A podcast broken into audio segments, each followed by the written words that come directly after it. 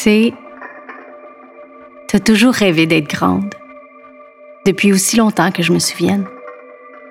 Tu tenais tes crayolas au bout de tes petits doigts, comme des clubs françaises. La boucane imaginaire s'échappait de ta bouche pour remplir toute la salle de jeu.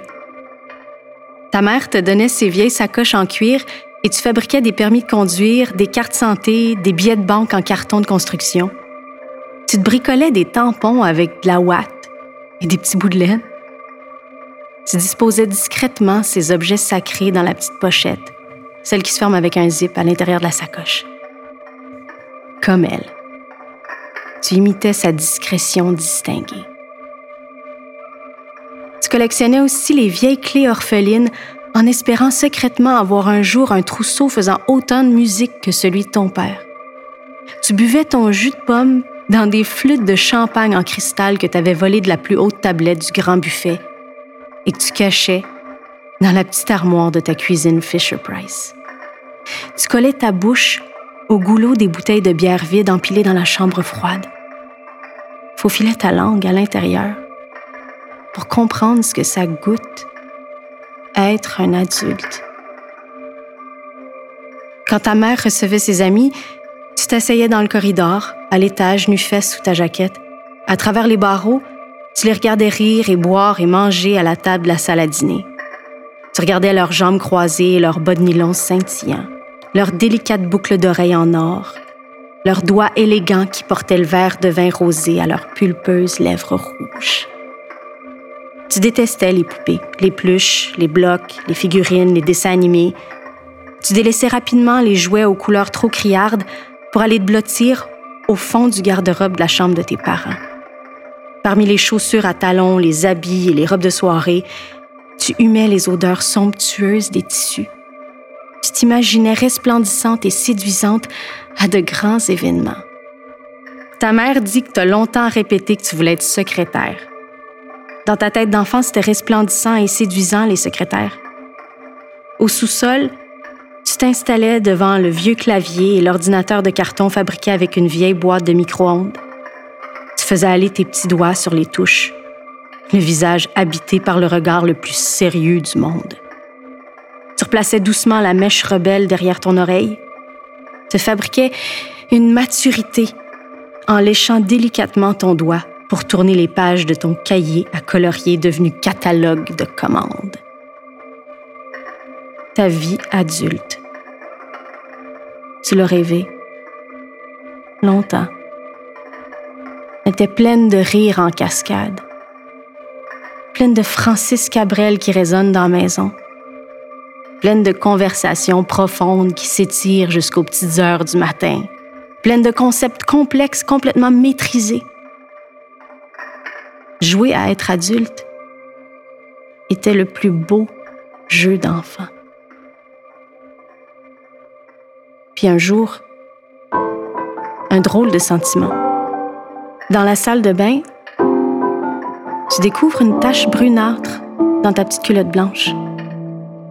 Tu reconnais pas la couleur? Elle correspond à aucun de tes crayolas. Mais tu reconnais le sentiment qui te prend le ventre le même que celui qui t'a assailli en apprenant que le Père Noël n'est pas une ordure, mais un mensonge. Que la mer chante pas réellement dans les coquillages. Que les pommiers poussent pas dans les bedons, que les farfadets dorment pas sous les champignons et que la poussière de fée pousse pas dans le lichen des arbres. Tu pleures pendant des jours parce que les forêts sont pas enchantées, parce que les vieilles sacoches sont clairement en cuirette, que les trousseaux de clés ne servent qu'à être perdus et oubliés, que les, billets de banque en carton résistent pas aux larmes ni au temps, et que les taches de Crayola s'effacent pas. Pas complètement, en tout cas. Les jours filent et défilent et te laissent pleine de nœuds. Tu restes là, engourdie, assise en tailleur sur ta vie. Game over le jeu est fini. Puis un matin, quelque chose cogne contre la fenêtre de ta chambre. Tu examines de près l'insecte. Double pas. L'insecte marron. D'un marron qui ne correspond à aucun de tes crayolas. Tu descends le long couloir, t'enfiles tes bottes, ton kiwi bleu déjà trop petit. T'ouvres la grande porte d'entrée, clac.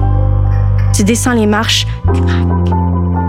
Tu t'approches de la fenêtre, l'insecte s'envole et disparaît. Déçu, tu sautes dans la première flaque, splash. Tu devines une tempête marine dans les ondulations de la pluie, double splash. La pluie s'écoule dans une craque dans l'asphalte.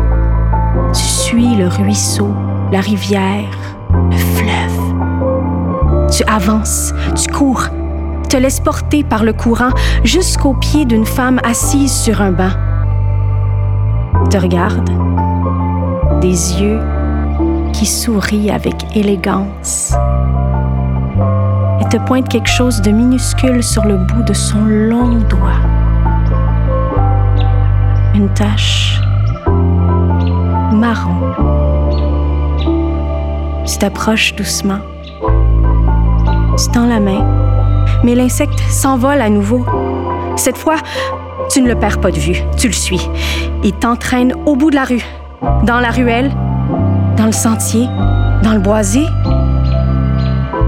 jusqu'à la petite clairière, là où le temps s'arrête, là où le temps s'est toujours arrêté. Le sol est silencieux et recouvert de lichens mouillés qui brillent dans le soleil. Tu t'agenouilles doucement. Tu te couches à plat ventre sens les gouttelettes de pluie à travers ton jean. Tu colles ta joue sur le duvet forestier. Tu renifles le sol humide. Tu le tâtes. Tu tends la langue pour y goûter. Et tu le vois. Là, juste là. L'insecte marron qui remue ses ailes. Souris. Tu fermes les yeux